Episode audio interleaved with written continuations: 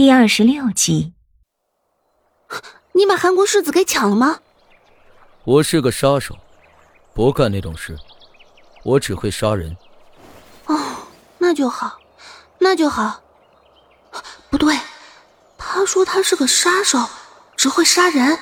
难道你，你该不会，该不会把韩国世子百清给给杀了？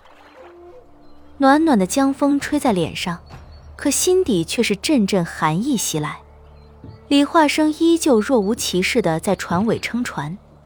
脸上冷若寒潭，什么情绪也看不出。阿郎趴在船上，瞪着那双巨大的蓝色眼睛瞅着我，眼神中像是没多大精神。我想起来了，李化生说他每次杀人都会带上阿郎，难怪见到阿郎的时候，他一副无精打采的样子。你，你不会开玩笑吧？这里距离韩国王城少说有好几百里吧？一晚上怎么可能跑个来回？杀了韩国的世子！天哪，他这还要我活吗？还说平安的把我送到灯环，像他这样惹祸行凶，怎么可能把我平安的送到灯环？来回不过两千四百多里，于我而言算不得什么。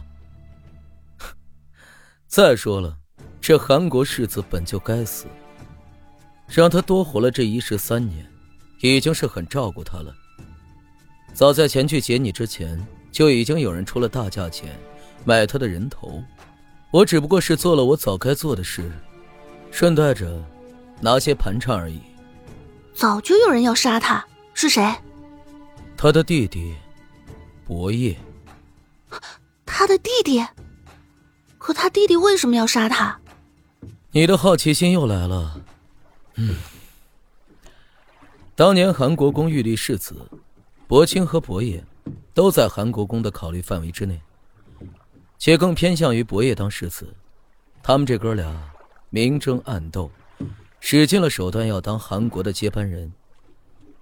伯业当时还是个安分人，地位很尊崇，却不知怎的看上了一个风尘女子。伯清便拿此大做文章，私底下派人把这个女子给抓了起来。伯业这个情种。因担心自己心爱的女人遭薄情毒手，就主动的放弃了世子之位。薄情当上了世子，但依旧没有放过那个女子。也不知是给那女子灌了什么迷魂汤，那女子最后跟了薄清，抛弃了薄夜，成了薄清的夫人，薄夜的嫂嫂。想来这伯爷也是赔了夫人又折兵。那女子事出风尘，自是没有寻常女子的通情达理。瞧着薄清当上了世子，便再也瞧不上伯爷了。然后呢？我追着问。李化生瞪了我一眼，我尴尬的低下了头。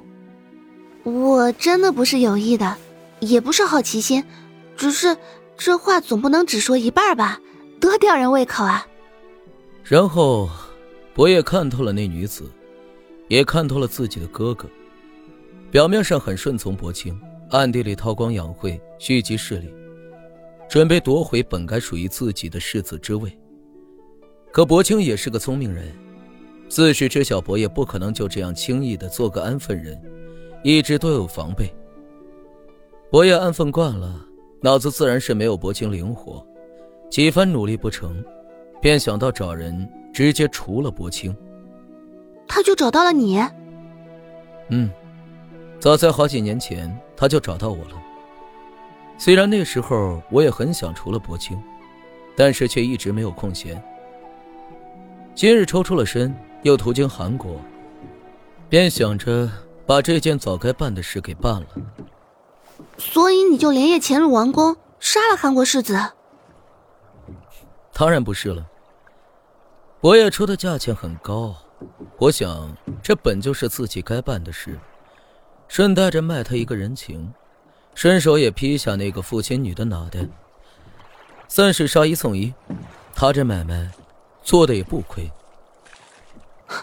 顺手也劈下那个负心女的脑袋，这也算顺手。叶宁，世界上有很多事都是无法避免的，比如我去劫你，若不叫阿郎率领他的部族除掉晋国的八千军队，我如何带得走你啊？若不击退陈世伯，我又如何带得走你？有时候杀掉拦路的人，只是为了让自己更好的活下去。乱世里，不是你拿着剑就能自保得了的。有些事无法避免，无法逃避。无论你想不想做，都得做，为的。只是保住一条命，能够活下去。他这话说的不假，杀戮有的时候只是为了自己能够活下去。就像牧尘，就像数年前北燕国和魏国的那场战争，如果不击退魏国，如果没有数万军队战死沙场，北燕国也不会有之后几年短暂的安宁。想要得到，就必须付出代价。李化生想带走我，保住我的性命，就必须得用那八千晋国士兵的生命来换，就必须击败陈世伯，就必须一路承受晋国黑流星杀手团的追杀，这是我人身安全的必要条件。